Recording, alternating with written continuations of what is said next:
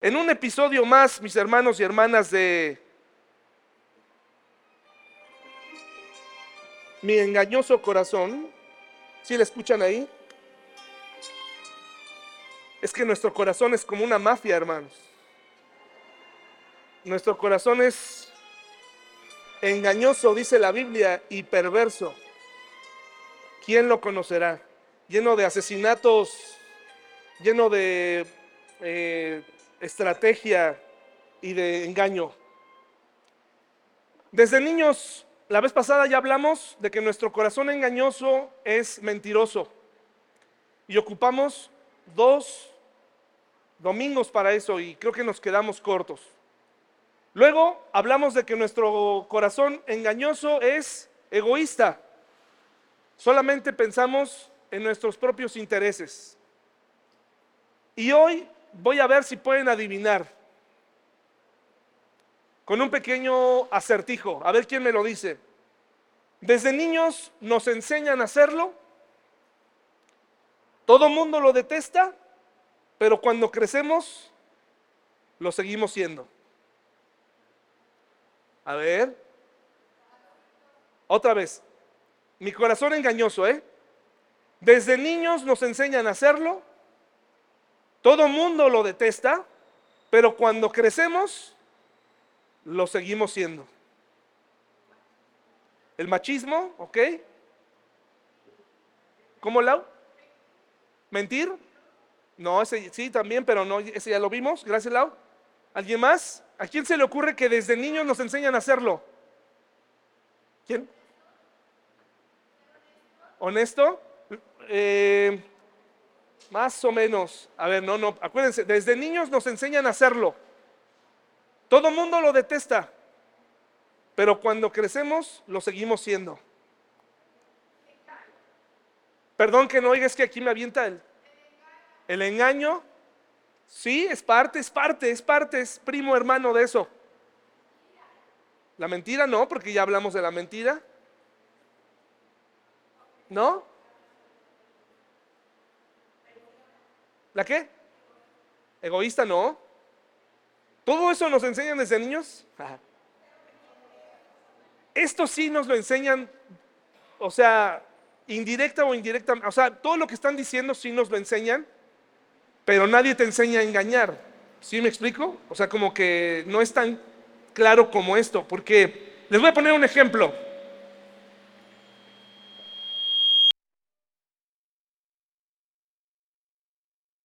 Está apagado. Eh, cuando alguien llega a tu casa y en el nombre de la educación le dice a tu pequeño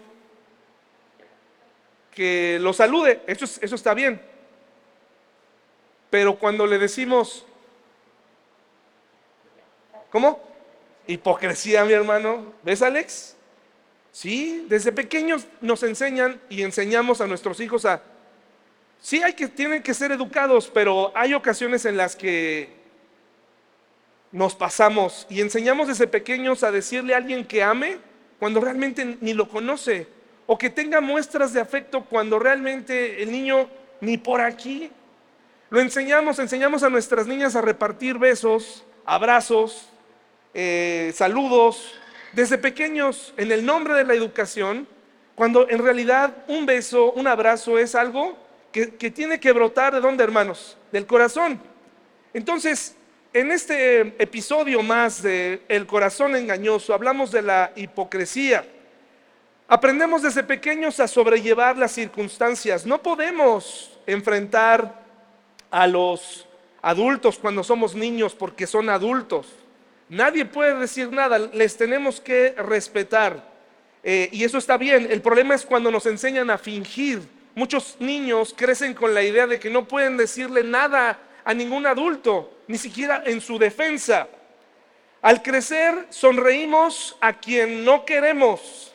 Hablamos en casa solamente mal de quien detestamos, pero en su cara no lo hacemos.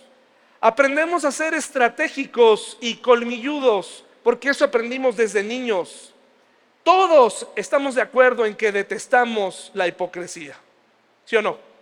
Todos la detestamos, pero todos la practicamos en alguna u otra medida. Y le vamos a pedir a Dios en este momento que nos ayude a ser conscientes de esto para que cuando salgamos de aquí podamos ponerle fin y podamos aprender a tener relaciones más saludables. Vamos a orar, hermanos y hermanas. Señor, te pido que tú nos ayudes, por favor, a entender la importancia de conducirnos con rectitud delante de los hombres, aprender a distinguir cuándo debemos hablar, en qué momento hablar, ser como somos es lo que tú quieres y aprender a querernos tal como somos. En el nombre de Jesús, amén.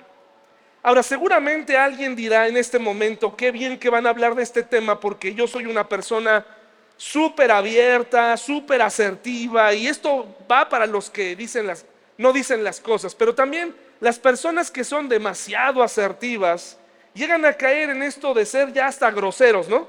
O demasiado abiertos. Entonces, vamos a aprender esta mañana que tenemos que ser como somos hermanos y hermanas. En su, definición, la hipocresía es una falta de identidad. Y es increíble que tengamos 40 años, 30 años, 20 años y aún no tengamos nuestra propia identidad. Y esto se debe a que eh, nos han enseñado que eh, ser hipócritas en distintos círculos, pues nos ayuda a aprender a ser de cierta forma en la iglesia, aprender de cierta forma, de ser de cierta forma en la familia, o con algún miembro de la familia, o con un amigo, pero en, la calle somos diferentes. Es sorprendente encontrarte a otra persona o incluso preguntar cómo son nuestros hijos en la escuela. Nos sorprendería darnos cuenta que en la escuela son totalmente diferentes. A lo mejor en la casa eh, son retraídos, pero en, la escuela están bailando, ¿no?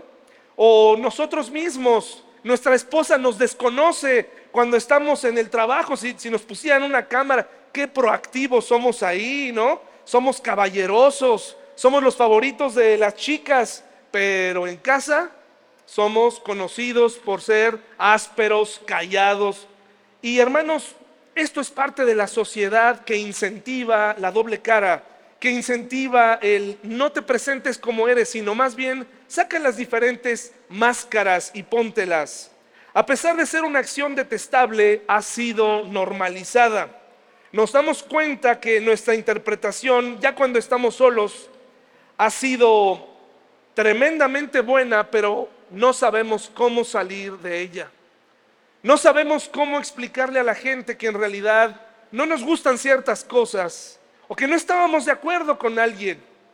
En el nombre de no decir que no, ahora nos juntamos con el círculo que nos conviene. Y saben, quisiera poderles decir en esta mañana, que la iglesia está exenta de esto, pero no es así. Nuestras iglesias, nuestra iglesia también tiene este problema. Hemos aprendido a hablar a escondidas, detrás. Hemos aprendido a, tener una cara de amabilidad, pero al salir de aquí tal vez ni nos saludemos en la calle. Nos presentamos como muy rectos y morales, muy divertidos en ocasiones, en otras muy cultos, muy en control de las circunstancias, muy amigables o hasta muy valientes, cuando en realidad estamos siendo y convirtiéndonos en expertos para esconder nuestros verdaderos sentimientos e intenciones. Y como cada vez que hemos hablado del corazón engañoso, lo único que nos queda en las relaciones personales es confiar en que cuando tú me dices que me estimas, lo estás diciendo de corazón. Y no te queda otra más que confiar en que yo, cuando te digo que te estimo, lo estoy diciendo sinceramente, pero ¿quién lo sabe? Solamente tú lo sabes. Y como no podemos esperar a que el Señor venga y que nos encuentre totalmente emproblemados, separados, es necesario que hoy le pongamos fin a la hipocresía. Si tú tienes un problema con alguien, acércate. Si tú tienes una situación, habla. La iglesia, hermanos y hermanas, es un semillero de hipócritas, de todo tipo. Se ponen muchas máscaras aquí, muchos estándares que nadie está dispuesto a cumplir. Y ya sea que la hipocresía esté dividida en niveles o que sea por etapas, no lo sé, quiero que me acompañen a Juan 12 del 1 al 6 para que veamos cómo se comporta una persona que aparenta algo que no es. Juan 12 del 1 al 6. Es triste darte cuenta o conocer o enterarte de lo que la gente realmente cree de ti o, piensa de ti. Cuando ya sea por chisme o porque alguien ya se le salió o porque alguien ya escuchó sin querer. La Biblia nos llama constantemente a ser personas con un solo sentir. Que no tengamos miedo. Dice un un viejo dicho, el que los lobos le den razón de preocupación a las ovejas es obvio, pero el que las ovejas se den razón de preocuparse entre sí, esto no es natural, dice un escritor, es monstruoso. No tendríamos por qué tener miedo entre nosotros. Tendríamos que vivir con tranquilidad, abiertamente, sabiendo que contamos unos con otros. Juan 12 del 1 al 6 dice así, hermanos y hermanas, ¿ya lo tenemos? Juan 12 del 1 al 6 dice, seis días antes de que comenzara la celebración de la Pascua, Jesús llegó a Betania, a la casa de Lázaro, el hombre a quien él había resucitado. Prepararon una cena en honor de Jesús, Marta servía y Lázaro estaba entre los que comían con él. Entonces María tomó un frasco con casi medio litro de un costoso perfume preparado con esencia de nardo, le ungió los pies a Jesús y lo secó con sus propios cabellos. La casa se llenó de la fragancia del perfume. Hasta aquí todo bien, ya hemos estudiado esa parte. Un maravilloso acto de amor de parte de María. Y aquí es donde entran los hipócritas, hermanos y hermanas.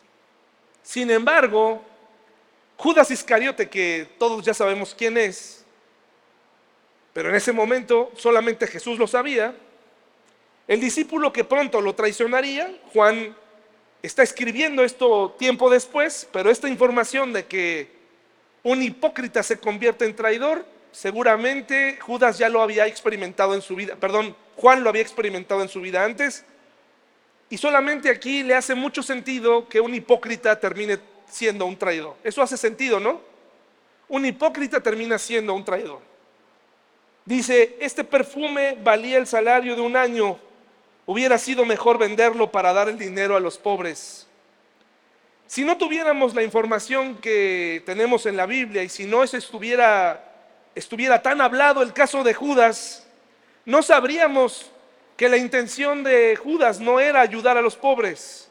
Incluso hasta diríamos, pues claro, si levantáramos una votación aquí, a lo mejor diríamos, es que era innecesario que María rompiera ese perfume en los pies de Jesús, aunque hubiera sido Jesús. Mejor le hubiera dado ese dinero a Jesús para que viviera un poco más con los discípulos. Pero dice el propio Juan sacando sus conclusiones y todo va teniendo sentido en la mente de Juan. Dice, no es que Judas le importaran los pobres, en verdad, ¿quién era? Era un ladrón. ¿Y qué hacía? Y como estaba a cargo del dinero de los discípulos, ¿qué hacía? A menudo robaba de la bolsa. Para poder llegar al círculo de Jesús de la manera en la que él sabía, porque esta es una costumbre de miles de años atrás, sabía que tenía que presentarse de cierta manera. Sabía que tenía que presentar cierto interés por por las cosas espirituales, sabía que tenía que hacer las preguntas correctas.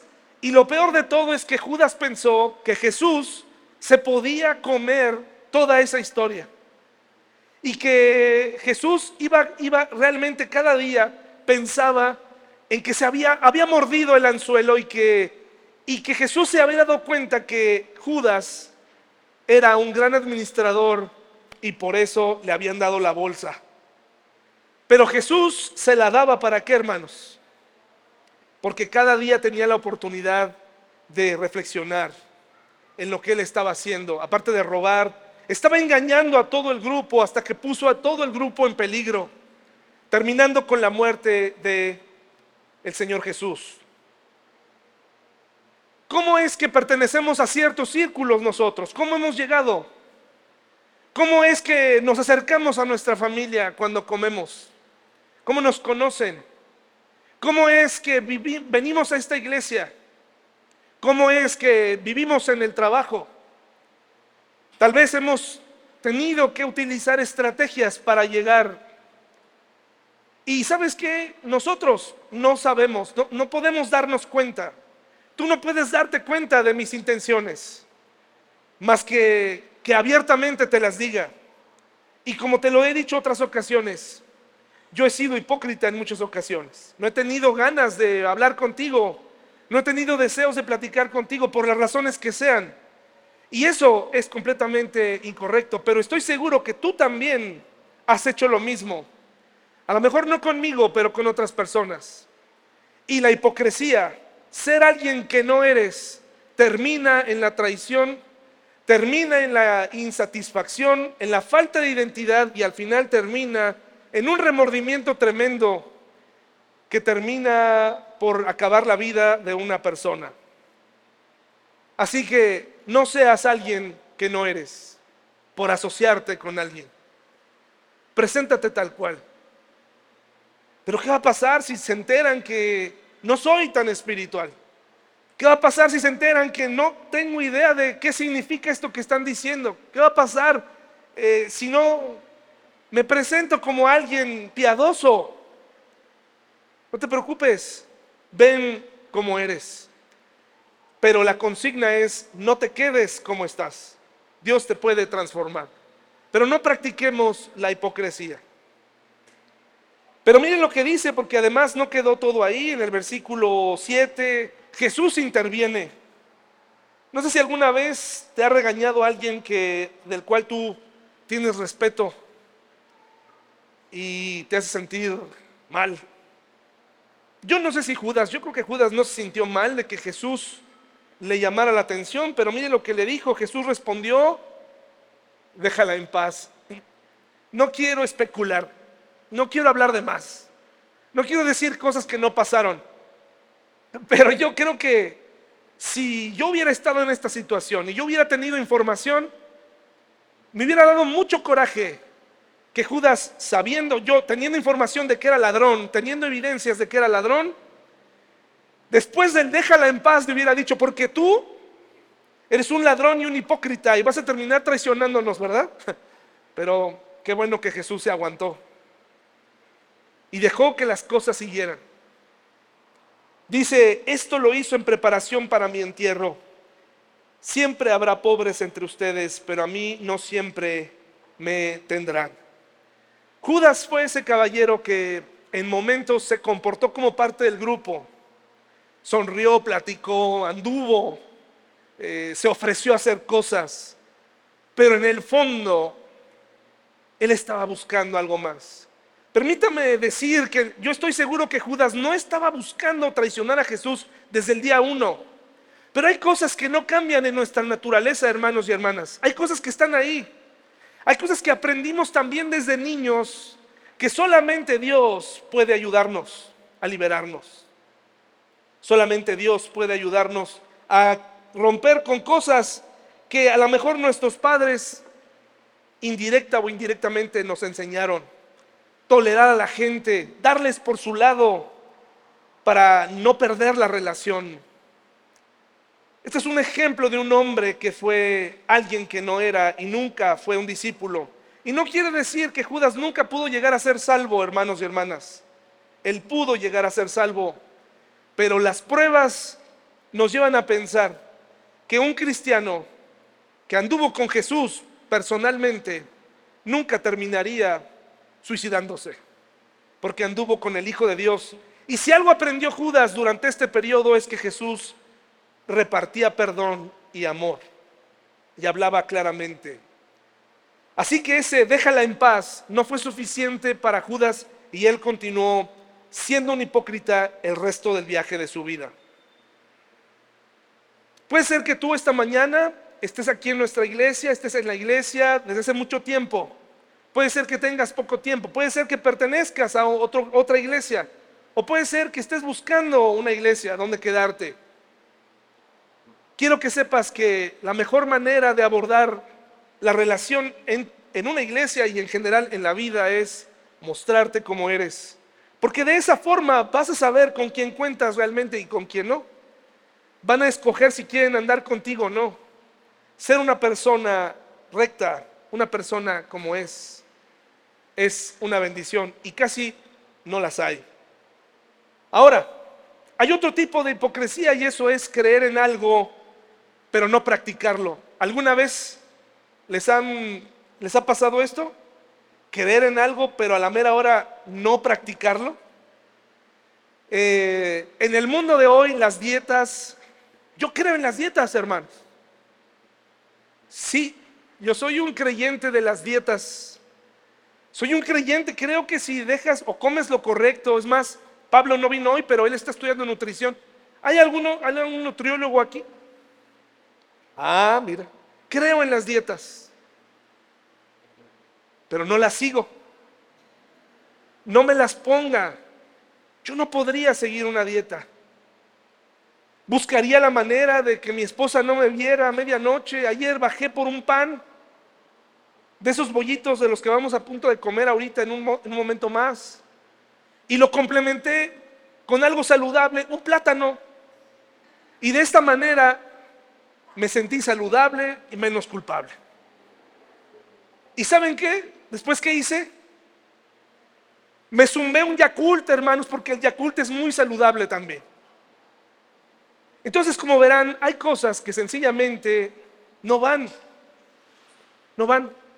No es suficiente creer en algo si no estamos dispuestos a cumplirlo. Dietrich Bonhoeffer fue un hombre del que ya hablamos al principio de la pandemia cuando alguien bloqueaba los videos de YouTube. No sé quién me los denunciaba y me los bloqueaban. Y, yo empecé a sentir miedo porque dije, ay, pues, ¿qué está pasando aquí? ¿No? Pero alguien me hacía la maldad y me denunciaba los videos y me los bajaban. Pero en esa época hablé de este hombre y conocí la historia de este hombre que murió ahorcado por el ejército alemán en la Segunda Guerra Mundial. Él era pastor y teólogo y se opuso a su propia gente, era alemán. Y él ha dicho muchas cosas interesantes, como por ejemplo tiene una teoría que les recomiendo mucho ver, que se llama la teoría de la estupidez, donde habla que una persona, y está hablando, él era un pastor y teólogo, y dice que una persona estúpida, perdón, así lo dice él, es más peligrosa que una persona mala. Todos somos malos. Pero una persona estúpida es aquella que cree que tiene la razón siempre, y se ha cerrado a eso y cree lo que alguien más le dijo y no está dispuesto a cambiar. Porque no podía entender cómo las personas de su propio pueblo se habían convertido en gente necia. Y yo a veces no puedo creer cómo la Biblia es tan clara hacia nosotros, hermanos y hermanas. Está aquí claramente lo que quiere que hagamos y no lo hacemos. Y decimos, esta persona cree que es mala porque además nos jactamos de la maldad. Nos jactamos de, ah, es que yo elegí esta vida mala, estas decisiones, esta forma de hablar, yo la elegí. Pero según Dietrich Bonhoeffer, esa persona no es mala, es estúpida. Es alguien que no tiene una deficiencia intelectual. Es un problema moral que lo ha hecho no querer ver su problema. No es que seas malo, no es que seas muy malo, somos malos por naturaleza, pero en este caso las decisiones no parten de tu maldad, sino de la estupidez. Qué duro, ¿verdad? Qué duro. Pero lo dijo él, ¿eh? Después no diga, no, me dijo estúpido. Bueno, Dietrich Bonhoeffer dice esto. ¿Quién soy? Desde la cárcel. Me dicen a menudo que salgo de mi celda sereno, risueño y firme, como un noble de su palacio. ¿Quién soy? Me dicen a menudo que hablo con mis carceleros libre, amistosa y francamente como si mandase yo. ¿Quién soy? Me dicen también que soporto los días de infortunio con indiferencia, sonrisa y orgullo como alguien acostumbrado a vencer. ¿Soy realmente lo que otros dicen de mí? ¿O bien solo soy lo que yo mismo sé de mí? intranquilo, ansioso, enfermo, cual pajarillo enjaulado, pugnando por poder respirar, como si alguien me oprimiese la garganta, hambriento de colores, de flores, de cantos de aves, sediento de buenas palabras y de proximidad humana, temblando de cólera ante la arbitrariedad y el menor agravio, agitado por la espera de grandes cosas, impotente y temeroso por los amigos en la infinita lejanía, cansado y vacío para orar, pensar y crear, agotado y dispuesto a despedirme de todo. ¿Quién soy? ¿Este o aquel? ¿Seré hoy este, mañana otro? ¿Seré los dos a la vez? Ante los hombres un hipócrita y ante mí mismo un despreciable y quejumbroso débil? ¿O bien lo que aún queda en mí se asemeja al ejército batido que se retira desordenadamente ante la victoria que tenía segura? ¿Quién soy? Las preguntas solitarias se burlan de mí. Sea quien sea, tú me conoces, tuyo soy, oh Dios. Y dejó este escrito para luego caminar una mañana fría, una semana antes de que el ejército de Estados Unidos llegara y conquistara, tomara ese campo de concentración. Creer en algo y no creerlo es, y no hacerlo es hipocresía.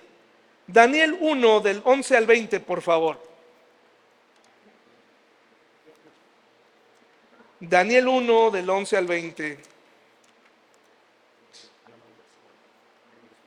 ¿Cuántas veces hemos estado delante de un dilema moral?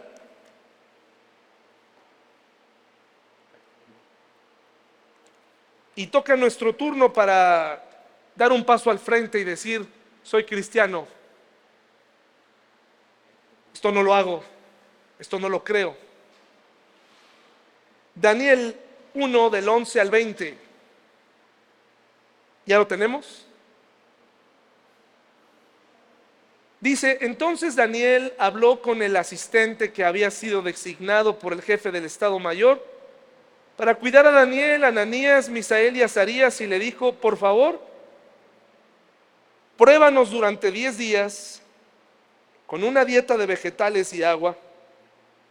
Al cumplirse los 10 días, compara nuestro aspecto con el de los otros jóvenes que comen de la comida del rey. Luego decide de acuerdo con lo que veas. Esta dieta, hermanos, sí que funcionó porque partió de la fe. Ellos decidieron no contaminarse con la comida de los babilonios y les fue bien, Dios los bendijo. Y llegaron alto. Fueron conocidos en la región como cuatro jóvenes como no había otro. Diez veces mejores que los demás. Pero esto no prueba el querer en algo, hermanos, y tener fe en algo y, y no ser un hipócrita. El momento de la verdad llegó más adelante hasta el capítulo 3, versículo 14, si gusta ir allá. Nosotros como cristianos tenemos delante de nosotros, el día que vinimos a Él, un texto escrito aquí, que le dice a la gente, pruébame compárame. ¿Sabes por qué? Porque ¿qué diferencia habría entre tú y, otra persona que no es creyente? ¿Qué diferencia existe entre tu fe y la fe de alguien más que cree en otra divinidad? Por eso cuando tú te presentas con alguien y le dices, yo soy, David Melo y soy cristiano, porque hay quienes les encanta inmediatamente, David Melo, soy cristiano y además soy pastor de una iglesia. Ay, qué moral, qué tipo tan moral. Bueno, pues si tú piensas que la persona en su corazón te está aplaudiendo, inmediatamente esa persona está esperando ver resultados, diferencias en tu vida. Está pensando y está asociando al último cristiano que conoció, porque hoy en día el cristianismo es muy conocido, y sin duda, cada persona en el mundo ya tiene un familiar alguien, buena o mala referencia, alguien que no, a lo mejor que no le habla porque es un excelente cristiano o que de, o de pronto alguien que le habla o que ya no le habla porque es una persona que todo el tiempo está hablando de la Biblia, no habla de ninguna otra cosa más y no da oportunidad a que se vea lo que ha aprendido. No, la dieta espiritual no se le ve. Entonces, todos nosotros tenemos un texto escrito cuando tú te presentas que dice, pruébame, conóceme, compárame. En la última referencia en un trabajo, cuando yo le mencionaba a la persona que me contrató, soy cristiano, no hizo una cara de, ah, no me digas, qué, qué bien, porque la última referencia había sido muy mala. La persona pedía continuamente permisos, faltaba en nombre de su fe, dejaba las cosas botadas, quedaba mal, mentía. Cuando la gente en el mundo le dice eres cristiano, está viendo y está buscando resultados. Y cuando llega el momento de la verdad, como el que estaban a punto de ver aquí en Daniel 3, versículo 13 en adelante, este es el momento de la verdad. Este es el momento en donde la dieta y la comparación y todo eso funcionaba o no. Dice, entonces Nabucodonosor se enfureció y ordenó que trajeran ante él a Sadrach, Mesach y Abednego. Por si alguien no conoce la historia, creo que todos la conocemos. A este rey loco se le ocurrió poner una torre altísima y que todos lo adoraran. Este era el momento de la verdad. Una persona hipócrita en este momento aprendería a ajustarse a la sociedad. Aprendería a decir, bueno, si soy creyente, pero tampoco es para tanto, o sea, así como para que me mates, pues tampoco, si nos arrodillamos tantito y ya no te preocupes, al fin, al fin en mi corazón sé que soy cristiano. Dice el versículo 14, Nabucodonosor les preguntó, ¿es cierto, Sadrach, Mesach y Abednego, que ustedes se rehusan a servir a mis dioses y a rendir culto a la estatua de oro que he levantado? Les daré una oportunidad más para inclinarse y rendir culto a la estatua que he hecho cuando oigan musicales. Sin embargo, si se niegan, serán inmediatamente arrojados al horno ardiente y entonces, ¿qué Dios podrá rescatarlos de mi poder? Historia por demás leída, por demás estudiada, pero nunca tan aplicada. Porque francamente, hermanos, quitándonos las máscaras en una condición así, si en este momento de mi vida me preguntaran, o me pusieran en esta condición, inmediatamente en mi vida yo pensaría en mis hijas y les diría, oye, no, espérame, o sea, no me vayas a matar. ¿Quién, quién les va a dar el sustento? Entonces la persona me preguntaría, oye, pero ¿no que eres cristiano? ¿No que tu Dios es lo máximo para ti? ¿No nos, no nos hiciste cambiarte la dieta al principio? ¿No hablaste mucho de eso y vimos resultados? Pues ahora es tu letrero de pruébame y conóceme está brillando dentro de ti y me, vas a salir ahora con que no te rindes, con que te vas a echar para atrás en lo que crees. Es una situación difícil, hermanos. Es fácil decirlo desde aquí un domingo en la mañana, porque mañana mismo te puedes presentar frente a este mismo dilema. Ese jefe, esa mujer, ese hombre, esa tentación estará delante de ti para saber qué tanto estás dispuesto a vivir lo que dices creer. En el manejo del dinero, en la integridad, en tu boca, en lo que vemos, es todo el tiempo, es continuo. Pero aquí tenemos un ejemplo de que estas personas pudieron lograrlo. Dice, oh Nabucodonosor, no necesitamos defendernos delante de usted. Si nos arrojan al horno ardiente, el Dios a quien servimos es capaz de qué? De salvarnos. Qué historia tan tremenda, hermanos, de valor. Y estas son la clase de historias que les contamos a nuestros hijos, pero que en tantas ocasiones no estamos dispuestos a vivir.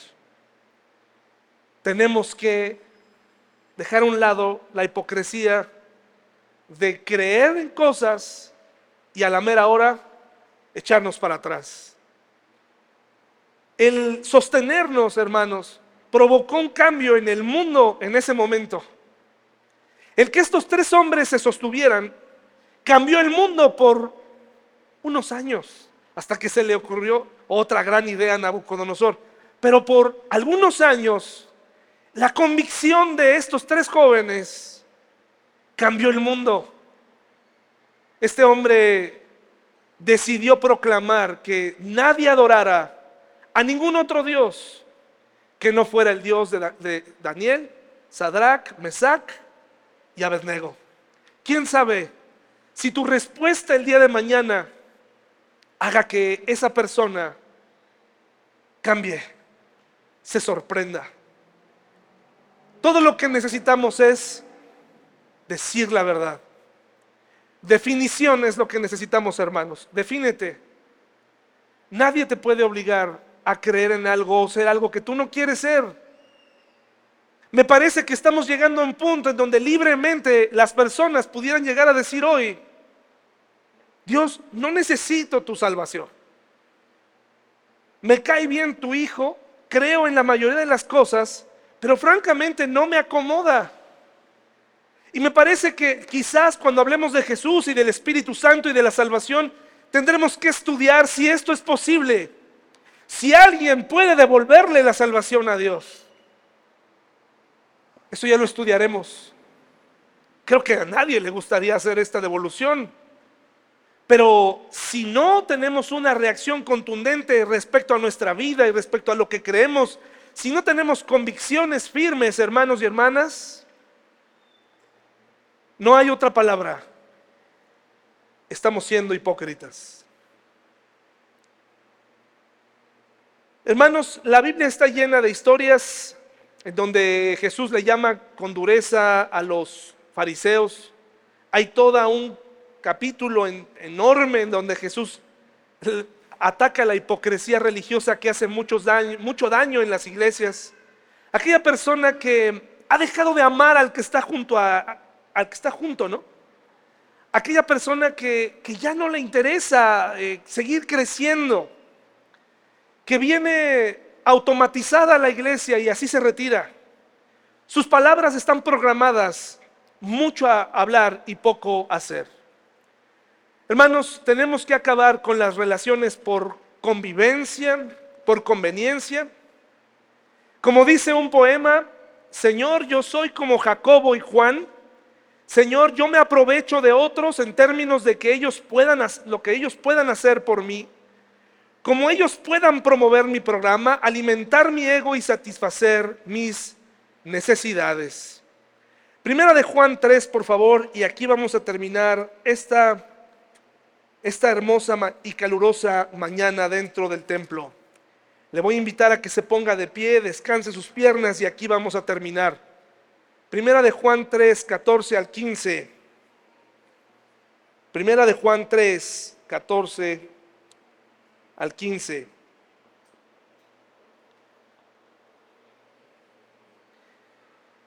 Yo no sé cuál es nuestro nivel de hipocresía, no nos vamos a poner a medirlo. Hay una frase que encontré mientras preparaba esto que dice un aplauso para todos aquellos que sabemos la verdad, pero que solamente queremos saber hasta dónde llega la hipocresía. Primera de Juan 3, 14 al 15, hermanos y hermanas. Dice así, ¿lo tenemos?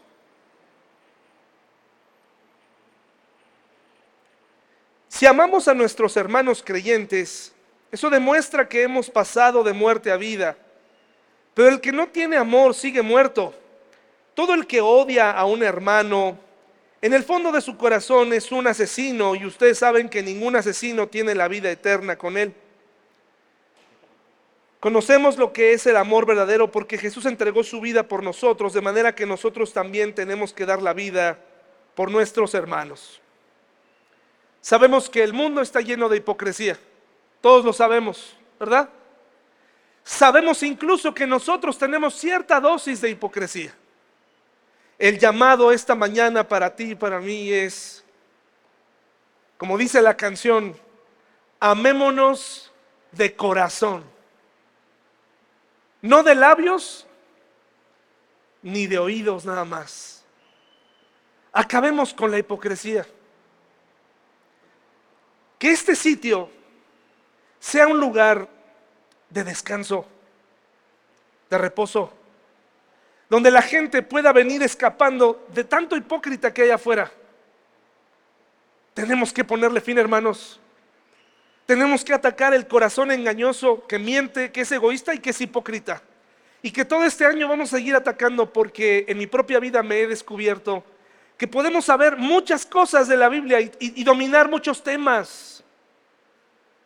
Pero si no aprendemos a amarnos, si no aprendemos a colaborar juntos, si no aprendemos a, a vivir sin máscaras, no tenemos mucha esperanza, hermanos. Acompáñenme en una oración. Gracias, Señor, porque tú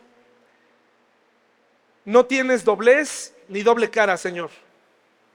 Tú nos aceptas y nos hablas tal cual. Ayúdanos a todos nosotros los que estamos aquí, que hemos normalizado la hipocresía, a vivir vidas claras delante de los demás. Que nuestro sí sea sí, nuestro no sea no. Hablarle a nuestros enemigos de frente, hablar a nuestros hermanos, aprender a amarnos y tolerarnos, desear irnos contigo juntos, Señor, cuando vengas ¿Qué vamos a explicarte, Señor? ¿Qué, vamos a decirle a los demás hermanos que en otros lugares nos sonríen hipócritamente y nos encontremos en las calles de oro, Señor? Ayúdanos a resolver nuestros problemas aquí. En el nombre de Jesús, amén.